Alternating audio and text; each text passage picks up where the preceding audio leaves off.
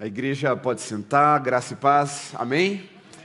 Uma boa noite a todos. Abra sua Bíblia no Evangelho de Mateus, capítulo 21, verso 18 ao 22. A mensagem de hoje tem como título O Diabo do Instagram. E eu vou explicar para você durante a mensagem o porquê que é esse título. Fique tranquilo, deixa eu já te aliviar, você não precisa excluir seu Instagram, eu não vou falar mal do Instagram, mas é que eu quero trazer como principal ilustração da mensagem de hoje o algoritmo do Instagram e como ele funciona para nos levar a um lugar de cativeiro das aparências. E a mensagem de hoje, por ter o título O Diabo do Instagram, mas ela tem um tema que é sobre o peso das aparências. E aí, só para dar essa, essa cara um pouco mais interessante para você ouvir a mensagem, o diabo do Instagram, mas é uma mensagem cujo tema é o peso das aparências. Eu quero conversar com você um pouquinho no texto em que Jesus amaldiçoa a figueira quando ele está voltando ali para Jerusalém. A minha versão é NA, você pode acompanhar pela sua ou pelo telão que está projetando na mesma versão que a minha. Está escrito assim: Cedo de manhã, ao voltar para a cidade, Jesus teve fome. E vendo uma figueira à beira do caminho, aproximou-se dela, mas não encontrou nada a não ser folhas. Então Jesus disse à figueira: Nunca mais nasça fruto de você. E a figueira secou imediatamente. Quando os discípulos viram isso, ficaram admirados e disseram: Como a figueira secou depressa!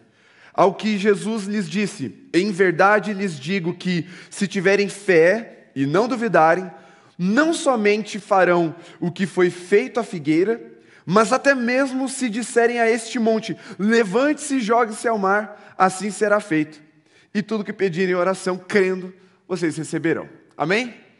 Esse texto ele tem pelo menos três lições, duas muito óbvias, uma um pouquinho menos óbvia. A primeira e óbvia está claro porque o último versículo desse texto ele já aplica a mensagem. Ele fala sobre fé. É um texto em que, se você parar para reparar ali o que é que Jesus está dizendo, o que é que Jesus, em primeiro lugar, fez, e depois o que é que Jesus disse sobre o que ele fez, são coisas um tanto inusuais. Não é todo dia que você vê isso acontecendo, são incomuns, são coisas extraordinárias. Não é todo dia que você esbarra numa figueira sem fruto e fala seca e ela seca. Não é todo dia que você fala para uma montanha, sai daí que eu estou descendo para a praia, eu quero passar. Não é todo dia que essas coisas acontecem assim, porque são milagres extraordinários. E essa mensagem, esse texto, já pode ser aplicado diretamente a uma mensagem de fé. Olha, se você crê e pedir de acordo com a vontade de Deus, no nome de Jesus, até esse tipo de coisa extraordinária você pode fazer simplesmente com a sua palavra de fé. E essa é uma aplicação óbvia, está explícito ali no texto. A segunda, ainda um pouco óbvia, mas não tanto para nós, porque para nós que estamos aqui no século 21, numa sociedade ocidental, talvez o significado fique um pouquinho escondido. E nós precisamos aqui voltar ao que significa uma figueira. Se você não sabe, Israel, a nação escolhida por Deus, ela tem alguns símbolos. E um dos símbolos da nação de Israel é a figueira. E quando Jesus está, veja só o contexto dessa situação. Quando Jesus está voltando para a cidade de Jerusalém, isso significa se ele estava voltando, é porque ele antes estava em Jerusalém. E quando ele chegou no primeiro lugar em Jerusalém, ele chegou montado numa jumenta.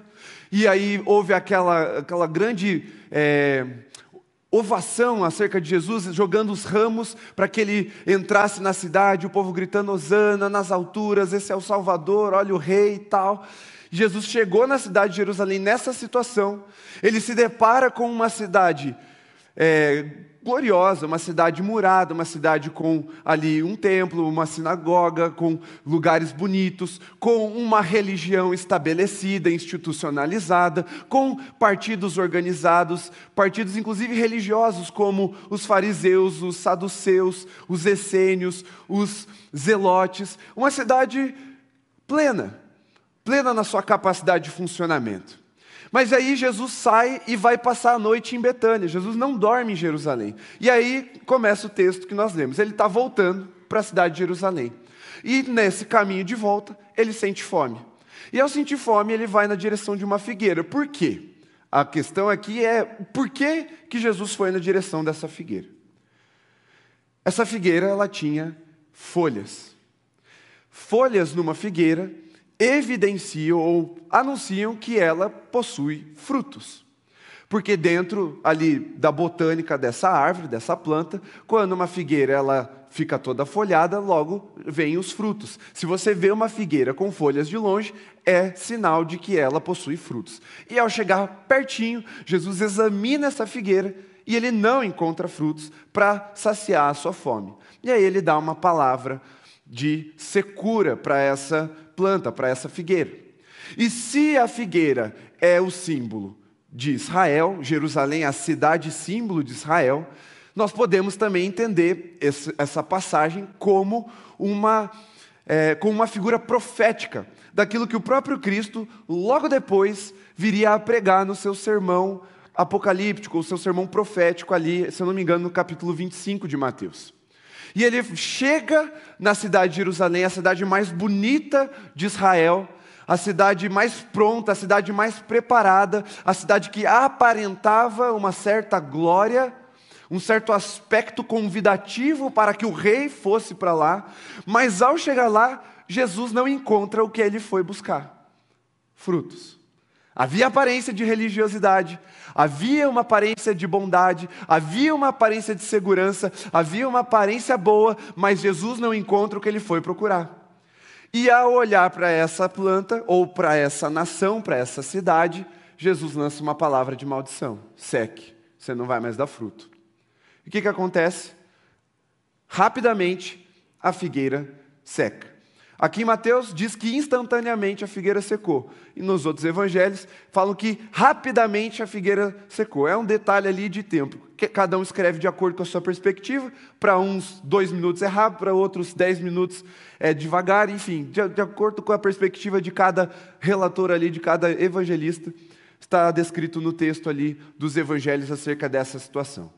Que acontece é que, se nós formos olhar a história, porque isso não está narrado no texto bíblico, Lá para o ano 70, Israel, ou melhor, Jerusalém, ela é destruída. Ela é devastada por causa de um ataque do Império Romano. Mostrando que essa situação é sim um ato profético de Jesus acerca da cidade de Jerusalém. E o que é que Jesus estava condenando na cidade de Jerusalém? O que é que Jesus estava condenando no povo de Israel, especialmente com os fariseus, os religiosos? A hipocrisia. É um, esse é um texto bastante usado para condenar a hipocrisia. Mas não é também sobre isso que eu quero trazer a mensagem com foco nessa noite. São duas mensagens verdadeiras que esse texto fala sobre isso, mas tem uma não tão óbvia, ou nada óbvia, que eu quero falar nessa noite, que é sobre o peso das aparências. Muito bem.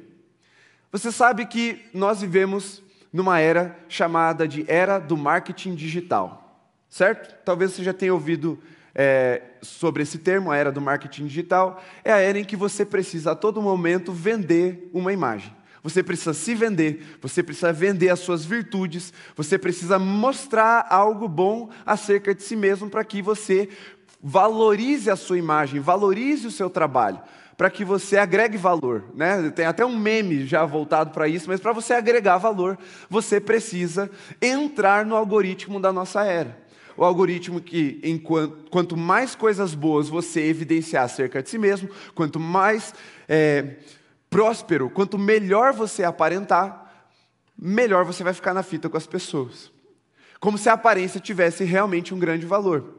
Então, as pessoas que não têm nenhum tipo de conteúdo, pessoas que não têm é, nenhum tipo de estudo, nenhum tipo de profundidade, você vai conversar com elas, elas são rasas, mas são pessoas muito bem sucedidas na nossa era. Por quê? Porque elas conseguem vender uma imagem. Uma nova profissão surgiu há poucos anos atrás: a profissão de influencer. Pessoas que, dentro do algoritmo, por exemplo, do Instagram, mas de todas as redes sociais, conseguiram entender esse algoritmo, dominar esse algoritmo e se tornaram um tipo de produto. E a partir da própria imagem, da autoimagem, vendem os produtos. Então, eles ganham dinheiro para fazer publicações com o produto a ser vendido, o produto ali a ser é, feita a propaganda que eles foram contratados para fazer. E o Instagram, ele vem como consequência de uma era, como eu falei, a era do marketing digital. Quem programou o Instagram, quem foi lá e desenvolveu o algoritmo das redes sociais de uma forma geral, ele não simplesmente, por acidente, chegou nesse conceito que nós temos acesso hoje em dia. Que todos nós temos acesso de alguma forma, se não no Instagram, no Facebook, no YouTube, todas essas redes, essas mídias sociais. E quando nós olhamos para elas, nós podemos pensar, nossa, será que foi assim uma ideia do nada? Não.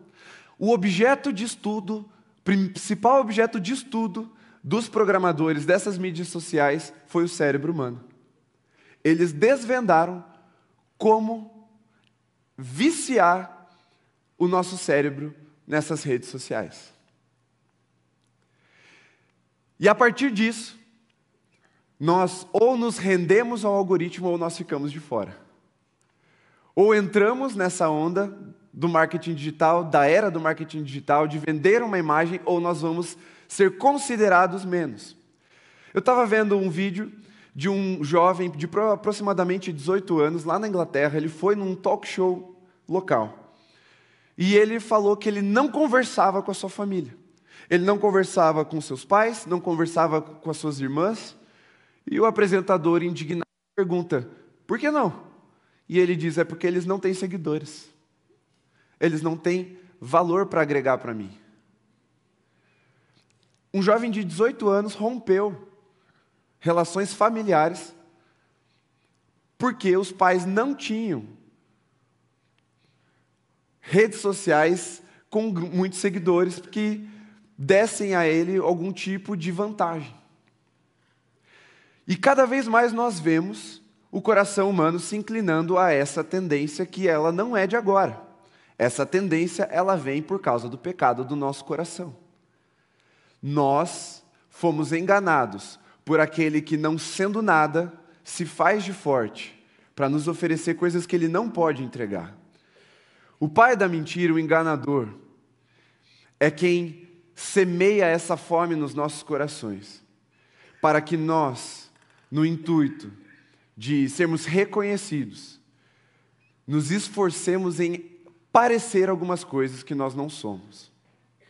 E o problema disso, o problema de viver de aparência, é que, em primeiro lugar, nós não fomos criados para viver de aparência, mas de essência. Deus nos criou para sermos a imagem e semelhança dele. Deus nos criou para correspondermos a quem Ele é, a refletirmos a glória do Filho encarnado. Ele nos escolheu para resplandecer sobre nós o seu rosto, a sua luz.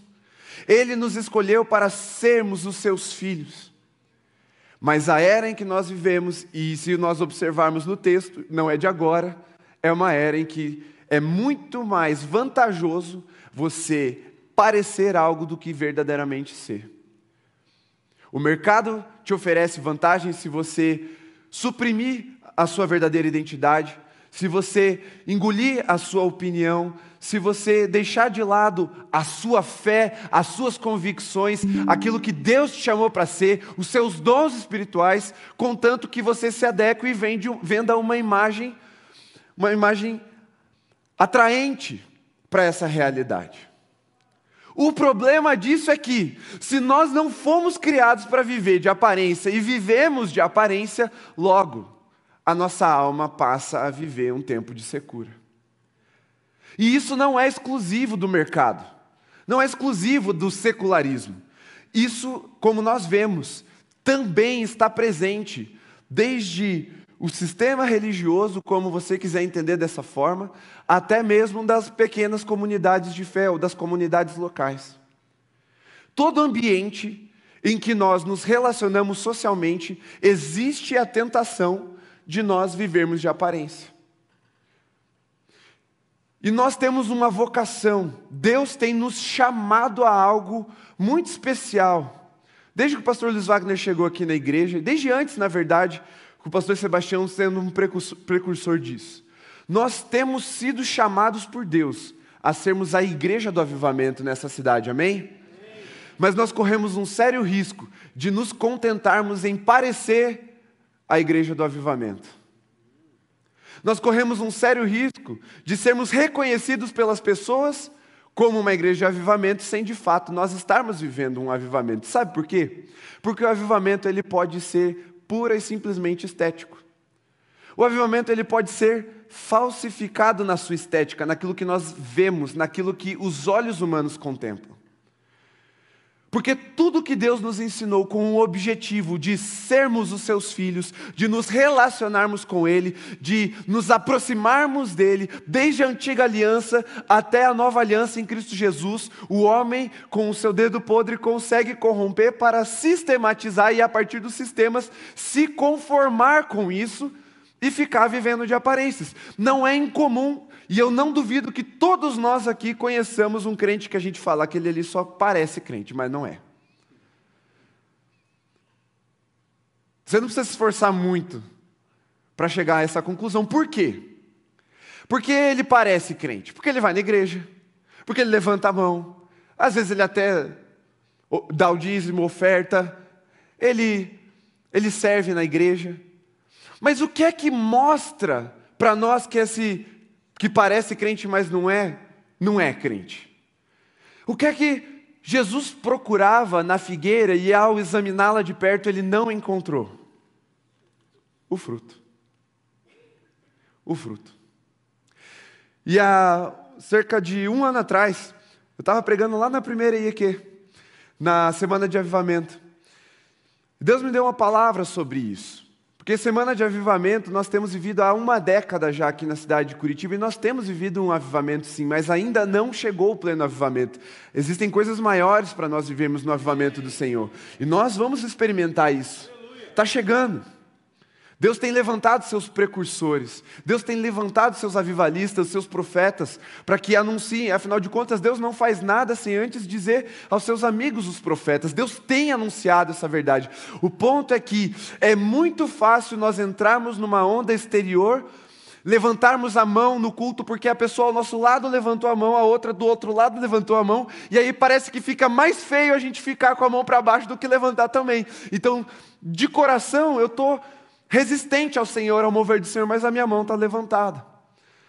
Porque os movimentos que nós conseguimos enxergar de um avivamento, eles podem sim ser imitados. A adoração, ela pode ser sim imitada, ela pode ser sim falsificada.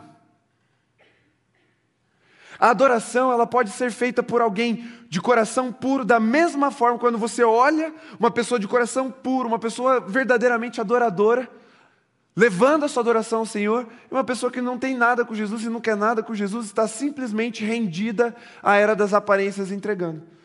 É difícil discernir. Ou você tem o dom de discernimento de espírito, ou é a mesma coisa às vezes. O ponto aqui é que quando Jesus chegar perto de nós, ele vai nos examinar.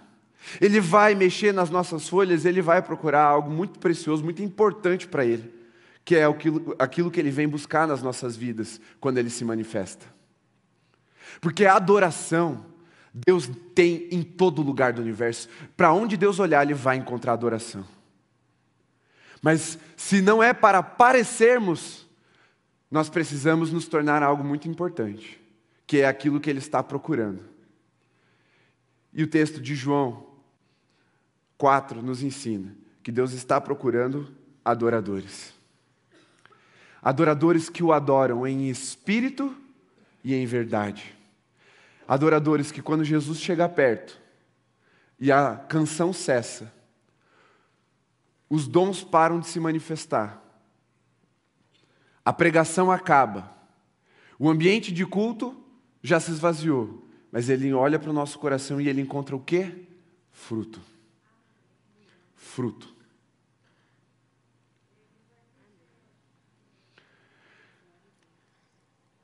E esse é um ambiente em que você vai ver Deus se manifestar. Você vai querer entrar nesse mover, porque o mover de Deus vai acontecer e está acontecendo. Mas a palavra de hoje, ela tem um único objetivo: não ceda ao algoritmo desta era não viva de aparências. Não pareça estar avivado. Isso precisa nos levar a algumas posturas. Porque Deus nos chama para o avivamento, para sermos avivados, para sermos adoradores verdadeiros e fiéis, para darmos o fruto, e eu já vou falar um pouco mais sobre o fruto, mas nós precisamos antes disso entender que não podemos nos contentar em simplesmente parecer crente, simplesmente parecer avivado. Nós não podemos levantar a mão porque o pastor está olhando ou porque o irmão do lado vai achar que eu sou menos crente se eu não levantar. Antes disso, o nosso coração precisa estar ardendo ardendo em chamas e paixão por Jesus. E nós precisamos entender que para vivermos um pleno avivamento, quando Jesus chegar perto, nós e Ele precisamos ter certeza de que frutos serão encontrados para a glória de Jesus. Isso significa, meu irmão, minha irmã, que todos nós vamos precisar dar fruto. Todos nós vamos precisar dar fruto. Agora, uma coisa que a gente precisa entender também sobre dar frutos: o fruto não vem o tempo todo. O fruto vem na estação certa. E nós não fomos plantados como um pomar de, de linha de produção. Eu não me converti no mesmo ano que você, Pastor Miguel. Me batizei um pouquinho antes só. Mas eu me converti um pouco antes. Nós fomos plantados em tempos e terras diferentes. Eu não me converti na mesma cidade que o pastor Daniel. Eu não me converti e não me rendi a Jesus nas mesmas condições que a maioria, ou se não de todos vocês. Cada um de nós foi plantado num lugar de intimidade e particularidade que faz com que nós tenhamos as nossas próprias estações. É bem verdade que Deus sim move estações coletivas e comunitárias para a igreja, e essa igreja está vivendo um tempo de frutificar. Deus já tem dado grandes sinais de que chegou o tempo de frutos surgirem, mas muitas vezes nós, na ânsia de vivermos o que o outro está vivendo, tentamos forjar, falsificar, aparentar um avivamento que não estamos vivendo. Por quê? Porque ainda não chegou a temporada disso acontecer. Talvez a sua temporada seja de poda, seja o tempo em que você ainda precisa chegar diante do Senhor com o coração rendido, quebrantado e confessar seus pecados. Talvez a temporada que você está vivendo seja de restauração e Jesus está tratando as suas raízes e você precisa chegar aqui falando: Senhor, me cura, me liberta das amarguras do passado. Mas talvez você já viveu essas fases, já viveu essas temporadas, e você está no ponto assim, Senhor, eis-me aqui, envia-me a mim. E o Senhor fala: tá bom, então eu vou te enviar, e você está indo para o ministério. Amém? Tem gente indo para o ministério, seja na célula, seja um ministério pastoral, seja na adoração. Deus está levantando pessoas assim. Mas o que nós precisamos entender como igreja é que sim, existe uma estação comunitária, mas existe a estação que nós precisamos respeitar acerca da vontade de Deus nas nossas próprias vidas, para que nós não entremos num âmbito de comparação. Porque não é porque um meu irmão do lado está vivendo isso que eu necessariamente vou ver agora desse mesmo jeito também. Nós precisamos de discernimento, porque a verdade do Senhor traz sobre nós discernimento acerca do nosso próprio coração. E nós precisamos ser verdadeiros, sinceros. Ao chegarmos diante do Deus de toda a verdade, o Deus que revela, o Deus que é luz inacessível, mas que quando se manifesta ilumina todo o ambiente, todo o nosso coração, nós precisamos render esse coração ao Senhor e falar: Senhor, eu estou aqui para viver o avivamento pleno. Então começa a trabalhar o processo na minha vida, o processo completo. Não, não podemos ter ansiedade e saltar as fases. Nós precisamos ter verdade naquilo que estamos dedicando ao Senhor, naquilo que estamos abrindo ao Senhor. E vai ser avivamento, pessoas se rendendo a Jesus aqui e sendo salvas fazendo oração de entrega pela primeira vez na vida, ouvindo o Evangelho pela primeira vez na vida e sendo salvas aqui nesse altar. Mas também vai ser avivamento, dois metros para cá, o irmão sendo batizado no Espírito. E também vai ser avivamento, uns três, quatro metros para cá, um casal se reconciliando e tendo o casamento reafirmado na aliança de Jesus. E aí, quem sabe, ali no outro canto, o enfermo sendo curado, isso também vai ser avivamento. O que nós não podemos nos prender é a estética desse avivamento, mas entender a estação daquilo que Jesus está procurando nos nossos corações. Então, enquanto que para uns, Jesus vai querer um eis-me aqui, para outros, Jesus só quer que você fale: Senhor, sou pecador, tem misericórdia de mim. E vai ser avivamento. E Deus vai agir. E Deus vai se manifestar. E eu vejo e lido muitas vezes com alguns jovens frustrados, principalmente aqueles que se convertem vindo de uma cultura ou de uma casa, de um lar não cristão. Chegam aqui e falam: Pastor, parece que todo mundo sabe tudo da Bíblia eu não sei nada. Perdi o tempo da minha vida. É comum eu ouvir isso. Como que eu vou chegar no nível dessa galera? Eu falo, cara, calma, não é tudo isso. Começa, começa lendo a Bíblia, começa orando, começa se entregando, começa abrindo seu coração. E também não é raro de ver esses jovens que começaram muito mais tarde, vivendo intensamente os processos, alcançando níveis de intimidade muito mais profundos do que aqueles que vieram de lares cristãos. Por quê?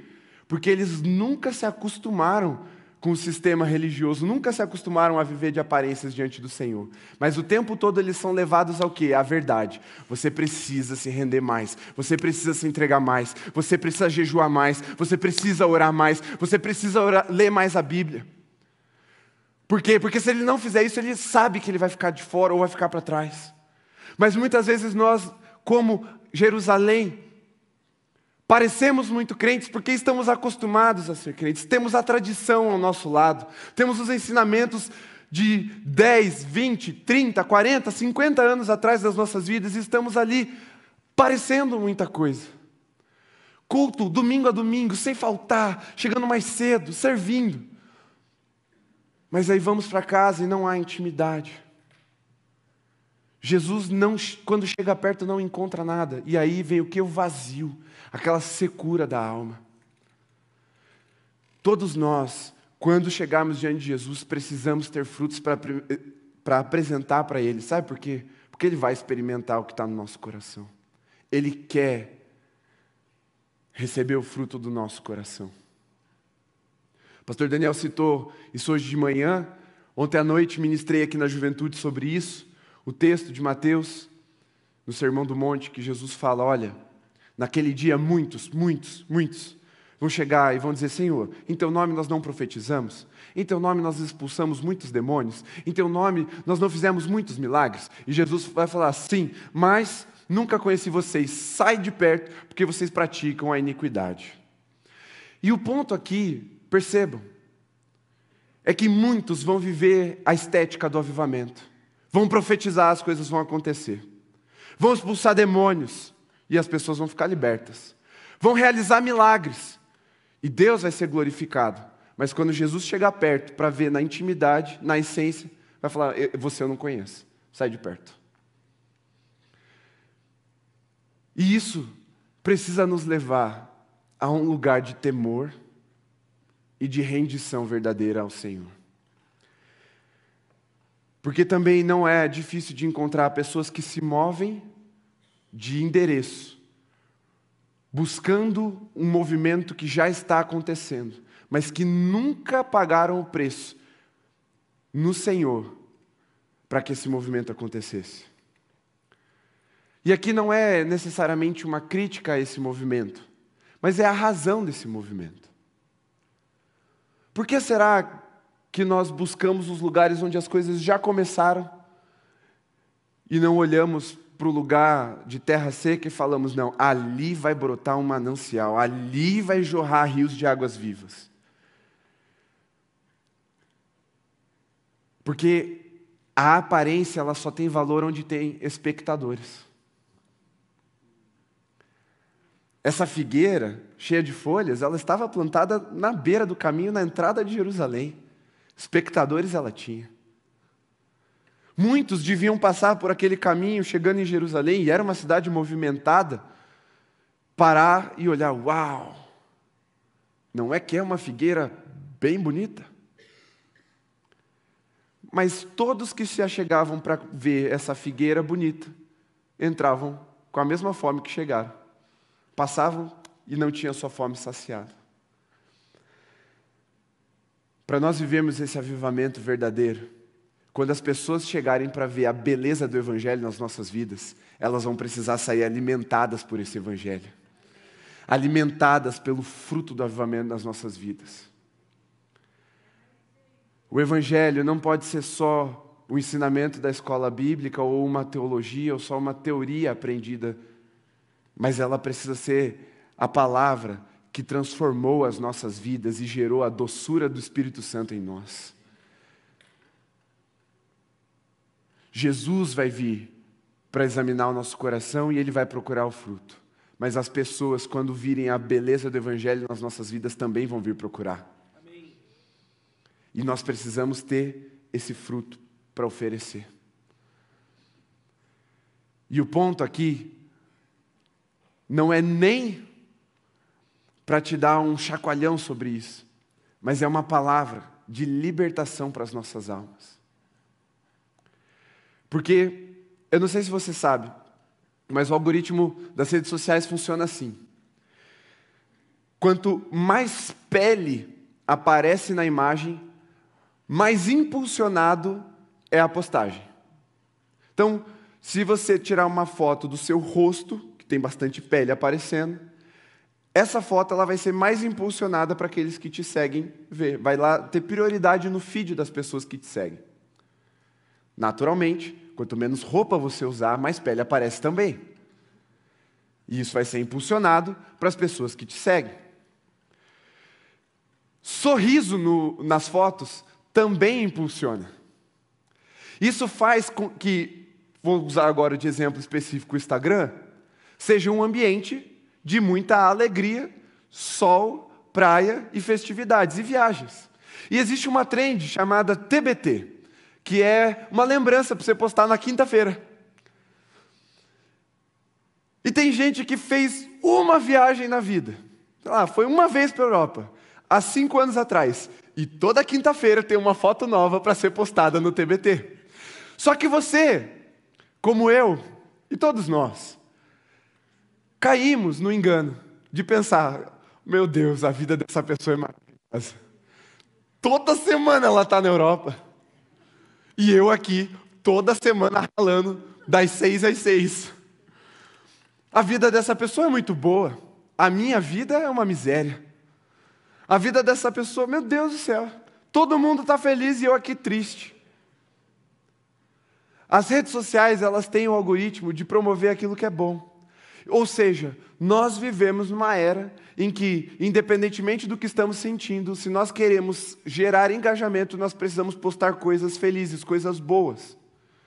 E aí, eu estou lá, num dia mau, um dia cinzento, o dia da dor, o dia da dificuldade, o dia da fome, muitas vezes, mas eu vou lá e posto uma imagem de Deus feliz.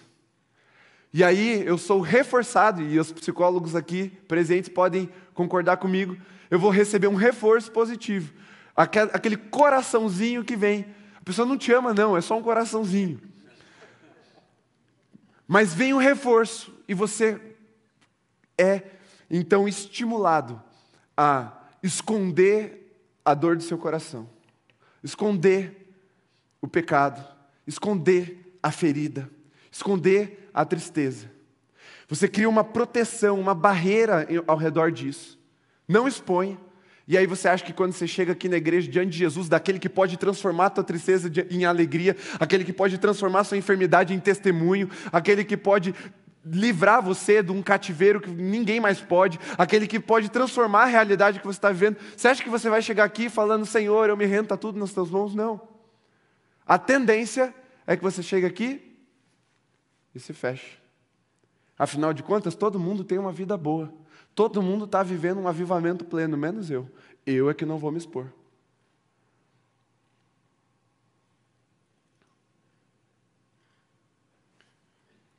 Nossa mente está sendo condicionada para isso. Isso não é um acidente. Não se engane, não é um acidente. Mas Jesus está nos chamando de volta para viver longe desse peso o peso de viver de aparências mas a voltar ao lugar da essência da nossa adoração. Ao lugar onde o nosso coração ele pode sim se quebrantar por causa da nossa dor. Ao lugar onde nós tiramos as barreiras, tiramos as bandagens, expomos a nossa ferida e o óleo do Senhor é derramado para nos curar. O lugar onde eu posso derramar as minhas lágrimas, do lado de alguém que está pulando de alegria porque recebeu a resposta do Senhor que tanto esperava, e ser compreendido, acolhido, ministrado, e sair daqui pulando junto com aquele que estava pulando. Esse é o poder da verdade. Esse é o poder de viver de verdade e na verdade. Nós não precisamos sustentar esse peso.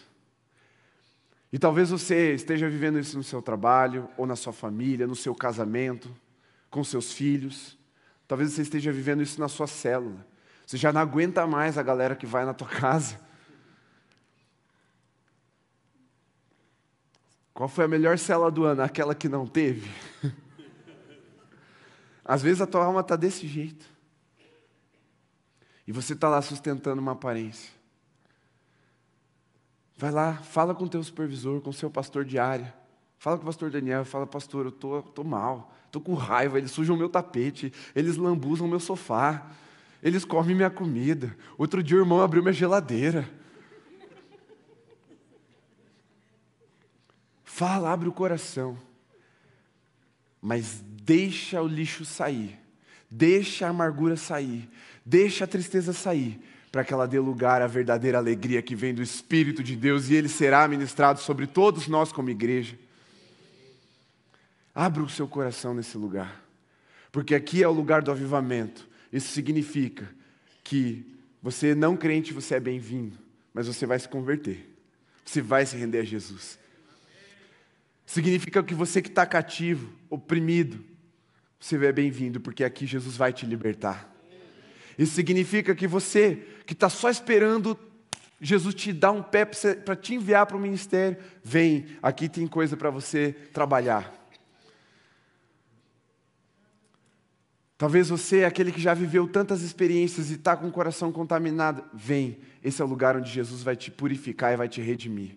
Mas vem de coração aberto, vem de verdade, sem simular nada, sem sustentar nenhum tipo de aparência, sem proteger a ferida da cura, sem proteger o terreno seco e árido dos rios que podem regá-lo.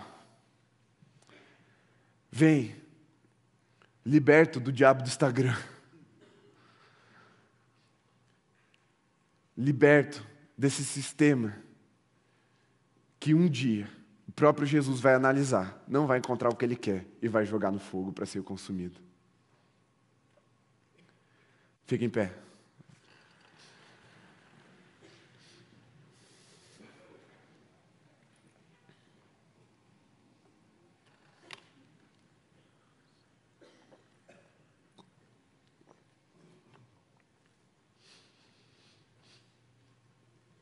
Deus já tem movimentado as águas. Eu queria que você fechasse seus olhos por um instante. Por favor, siga essa orientação. Feche seus olhos por um instante. Deus tem movimentado águas paradas já. Deus tem dado sinais do céu de que as comportas estão se abrindo sobre nós. Sinais evidentes de um avivamento já estão no nosso meio. E o Senhor está dizendo: é chegada a hora. Você já pode sentir o cheiro da chuva chegando? Sabe aquele vento suave que vem antes de uma chuva torrencial? Sabe aquele cheiro que precede um grande deságue do céu sobre nós? Se você é daqui de Curitiba, é óbvio que você sabe qual é esse cheiro. Tenta com seu espírito agora perceber esse momento tão iminente que nós estamos de um avivamento. Perceba. Isso não é, como eu disse, para dar um chacoalhão para você, mas é para você viver na liberdade do Espírito aqui. porque alguns vão se quebrantar, se ajoelhando aqui na frente, outros vão se quebrantar, sentados no seu lugar, outros levantando mãos santas ao Senhor e bradando em alta voz, outros trazendo um choro contrito, um coração quebrantado. Mas o avivamento não vai ser analisado pela sua estética, ele vai ser analisado pela sua essência. Jesus vai pegar o seu coração, entenda a figura de linguagem aqui, ele vai morder e vai experimentar. O que é que você tem para oferecer para Jesus hoje? Se Jesus experimentasse agora o teu coração, se ele viesse analisar a sua vida, examinar de perto, ele sairia satisfeito porque encontrou fruto. O fruto é aquilo que revela a identidade, revela a essência. A banana é fruto da bananeira, a manga da mangueira, a maçã da macieira. O fruto é aquilo que revela a nossa identidade. E Gálatas, Paulo em Gálatas fala que o fruto da carne ou as obras da carne são a imoralidade, a mentira, a devassidão, e ele traz uma lista. Mas o fruto do Espírito é o amor, a alegria, a paz, a longanimidade, a bondade, a mansidão, domínio próprio. E sobre essas coisas não há lei, diz a palavra. Não há prescrição para a manifestação do fruto. Há prescrição até para a manifestação dos dons.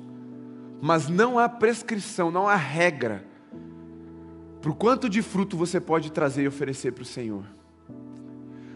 Do quanto de fruto você pode dar.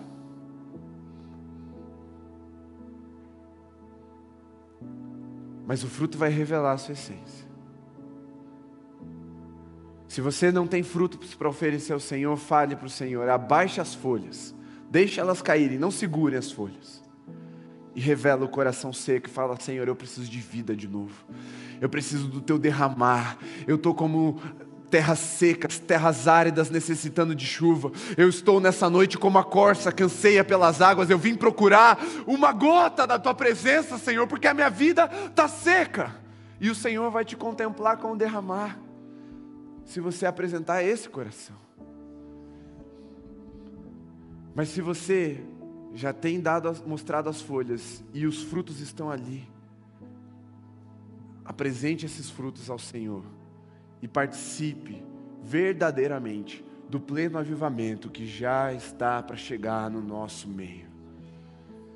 O mover está aqui, o Senhor está aqui, Ele quer e pode e vai libertar aqueles que não quiserem mais as correntes do diabo do Instagram, de viver de aparências de viver a partir de um sistema religioso, de uma tradição antiga, só pela tradição. A tradição tem seu valor, não é a crítica à tradição aqui, não. Mas isso não é suficiente. Jesus vai olhar o seu coração. Eu vou te convidar aí no seu lugar mesmo, erguer suas mãos por um instante. Comece a, a orar agora. Mostra para Jesus os seus frutos. Enquanto a banda vai ministrando esse louvor, faça a sua oração agora. Como se Jesus estivesse examinando seu coração agora.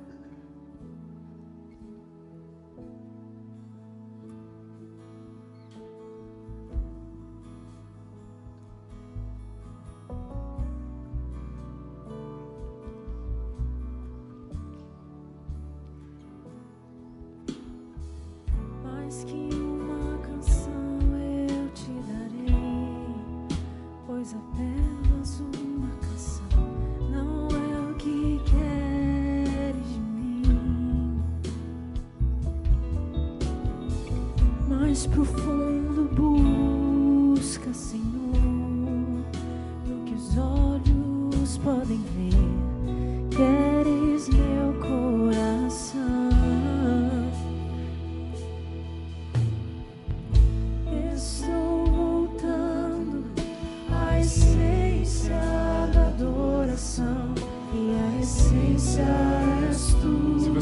Transformar essa canção num ato, deixe seu lugar, venha até aqui à frente, prostre-se diante do Senhor. Vamos render o nosso coração de verdade ao Senhor. Se você é aquele que vai apresentar frutos ao Jesus, não apenas uma aparência, se você é aquele que vai se comprometer a entregar mais do que folhas, mas a essência daquilo que Jesus está procurando. Deixe seu lugar, venha até aqui à frente. Quebre o cativeiro da aparência. Quantas vezes você já, ao ouvir a voz do Senhor, ficou parado? Simplesmente porque isso ia parecer alguma coisa para alguém. Seja liberto das aparências agora. Renda-se ao Senhor Jesus. Se você tem vivido sob o peso de uma vida de aparências, e você quer ser liberto nessa noite, deixe seu lugar e venha, sem constrangimento. Esse é o lugar de recomeços, esse é o lugar de libertação, esse é o lugar onde o cansado e o sobrecarregado é aliviado por Jesus. Você só precisa deixar o seu lugar, vir aqui à frente e abrir o seu coração a Jesus. Faça isso agora, em nome de Jesus.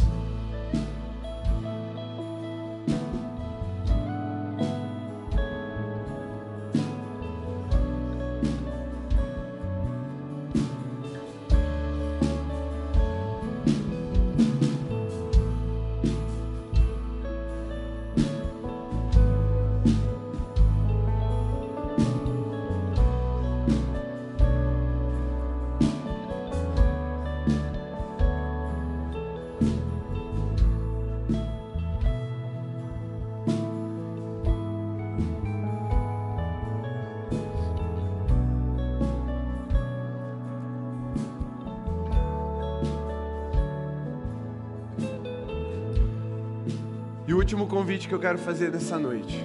E agora você vai precisar ser rápido porque é o último e eu vou ser bem objetivo. É um convite. Se você quer se comprometer com a sustentabilidade de um avivamento que não vai ser só de culto, vai ser um avivamento de vida. Um, um avivamento que não vai ser só de ambiente, mas vai ser um avivamento de coração. Um avivamento que não vai ser só de aparência, mas vai ser de essência. Você está aqui falando assim: eis-me aqui, eu sou essa pessoa que o Senhor quer para ver um avivamento de verdade. Eis-me aqui, envia-me a mim, deixe seu lugar, venha até aqui à frente, em nome de Jesus. Se você quer ser essa pessoa que Deus vai usar para gerar um avivamento aqui, um avivamento de vida, um avivamento de verdade, um avivamento que vai te levar para casa e você vai voltar ainda mais avivado para o próximo culto. Um avivamento que vai te fazer romper com as aparências e vai te fazer viver de verdade.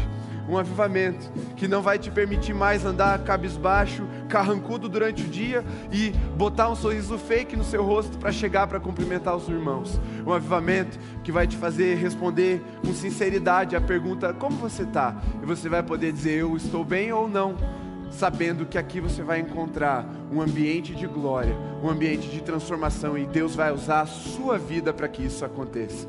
Se você é esse, deixe seu lugar e vem em nome de Jesus. E diga aqui, Senhor, eis-me aqui. Eis-me aqui, olha para mim, Senhor, examina o meu coração, vasculha por entre as folhas da minha vida e encontra em mim o fruto doce que o Senhor veio procurar, para que eu tenha algo a apresentar ao Senhor, mas eu também tenha algo a apresentar às pessoas que verem a beleza do Evangelho que foi pregado na minha vida, que me transformou, que me deu vida, que me encheu, que me capacitou, que me habilitou, que me deu uma nova esperança, uma nova alegria, que me deu uma unção nova sobre mim, Senhor. Que isso seja compartilhável na minha vida. E os dons virão acompanhando e o mover virá acompanhando, e a palavra profética vai acontecer, e os sinais e maravilhas vão nos perseguir e vão nos alcançar. Mas quando Jesus, o mais importante, vier e analisar o nosso coração, nós saberemos, saberemos, que a palavra será: Venha, bendito do meu Pai, entra no descanso do seu Senhor, e você vai poder ter essa convicção Vai orando, vai quebrantando seu coração aí. E nós, como igreja, vamos entoar pela última vez essa canção. Estamos voltando à essência de uma adoração, a um lugar de verdade, um lugar de genuinidade. E que não haverá espaço para as aparências serem sustentadas por um vazio de coração. Não! Vamos aparentar porque somos em primeiro lugar. Vamos ser porque Jesus nos transformou, nos encheu e nos habilitou. Vamos mostrar o poder do Senhor porque a graça primeiro nos transformou, nos tirou do cativeiro e nos levou a um lugar de liberdade. Vamos cantar porque estamos no lugar de agradar e alcançar o coração do nosso Senhor. Senhor, pelo poder da tua palavra agora profetizamos corações libertos do peso da aparência, em nome de Jesus, aquela secura da alma sendo lavada pelo rio do teu espírito agora, em nome de Jesus, Senhor. Ministra as tuas águas sobre os corações secos. Mas, Senhor, nós também profetizamos o tempo de dar frutos aqui nessa igreja, respeitando a temporada de cada um dos teus filhos, mas declarando em nome de Jesus: é chegado o tempo do pleno avivamento em nosso meio. Um avivamento em que os perdidos serão salvos, os cativos serão libertos, os enfermos serão curados, as famílias serão restauradas, os casamentos serão tratados, os, os vocacionados se levantarão, o ministério será prontamente atendido o serviço na sua casa vai ser bem feito, feito através da excelência dos dons que vem do teu espírito, mas com amor e dedicação ao teu coração. Que esse seja o lugar em que as pessoas possam entrar e serem verdadeiras o tempo todo, respondendo com sinceridade de coração ao Senhor, quando o Senhor nos chamar ao quebrantamento, à confissão, nos chamar ao lugar de abrirmos as nossas mazelas, as nossas limitações, mas também seja o lugar em que o Teu Espírito Santo nos dará poder e autoridade para pisar serpentes e escorpiões sem que mal algum nos faça. O mesmo lugar em que haverá o choro e a restauração do perdido, haverá o choro de alegria, pelos milagres acontecendo e os pedidos sendo contemplados, mas um lugar de verdade, um lugar em que a aparência é apenas o reflexo daquilo que é verdadeiro do lado de dentro, em que a adoração é promovida por verdadeiros adoradores que o adoram em espírito e em verdade. Liberta-nos, Senhor, do espírito dessa era. Eu peço em nome de Jesus, Pai, nos dê a graça de um discernimento espiritual extraordinário nos próximos dias. Mostra-nos se ainda estamos cativos das aparências, nos lugares em que estamos cativos das aparências, diante de quais pessoas ainda sustentamos as folhagens sem fruto, para que o Senhor nos ministre, o Senhor nos pode, o Senhor nos ensine e o Senhor nos dê a graça de frutificar para honrar o Teu santo nome, aonde quer que estivermos experimentando e proclamando assim o verdadeiro avivamento, em nome de Jesus. Amém. Amém. Aleluia. Em nome de Jesus, você pode voltar para o seu lugar. Pode se sentar. Quero fazer uma pergunta bem importante. Quem aqui nos visita nessa noite, só dá um tchau. Você pode se sentar, você que está aí no seu lugar. Só bem alto assim para a gente ver vocês. Olha lá, ó, o pessoal tem um, um, pessoal ali nos visitando. Desse lado, alguém nos visita ali. Olha, sejam muito bem-vindos. Seja muito bem-vindo. Quem mais aqui? Muito bem-vindo, meu irmão. Seguinte, tá vendo aquele pastor bonitão lá com uma roupa cor de uva? Uma uva meio desbotada, mas cor de uva. Pastor Maurício, ele está com a equipe dele ali no stand de integração. Ali eles vão te dar um presente, pegar o seu nome para a gente poder conhecer vocês melhor. Então, não vá embora sem passar por Ele. Ele é a nossa porta de entrada para a igreja. Ele tem nos auxiliado acolhendo todo mundo e aí sim enviando para cada ministério, para uma célula, para toda essa parte. Mas ele é o pastor do meu sorriso mais bonito, por isso que ele está lá esperando você, você ser bem acolhido, ser bem recebido aqui na igreja. Então, lá com a equipe do pastor Maurício no stand, você que nos visita. Se você está perto de alguém que levantou a mão, cumprimenta essa pessoa, não deixa ela embora sem receber um abraço, sem receber uma palavra de bênção. E lembrando, a próxima programação agora é o infinitamente mais. Então, não espere para ver o que é que vai acontecer. Não vem aqui, ai, eu vou lá para ver o que, que vai acontecer no infinitamente mais. Não. Meu irmão, eu te desafio, em nome de Jesus, a viver uma semana de busca intensa de jejum, de oração, de mergulhar na palavra. E você vai chegar aqui sexta-feira, não para como uma madeira seca, quem sabe se aproximando do fogo, uma madeira molhada, quem sabe se aproximando do fogo, até segunda pegar fogo. Não. Você vai vir aqui como uma tocha incendiária. E quem chegar perto de você, no infinitamente mais, vai ser avivado em nome de Jesus. Seja você um promotor, um precursor do avivamento que Deus está fazendo nessa igreja, nessa cidade, em nome de Jesus. Amém? Vão na paz, vão na graça de Jesus, que o Senhor os abençoe, lhes dê, lhes uma noite de descanso, um sono dos justos, uma renovação extraordinária sobre a vida de vocês e que sexta-feira nós nos encontremos com alegria com um sorriso no rosto e com muitas experiências para compartilhar. Vão na paz em nome de Jesus. Encerramos assim a nossa transmissão. Você que nos acompanhou de casa, Deus abençoe vocês. Nos vemos sexta-feira, às 20 horas, para o início do Infinitamente Mais.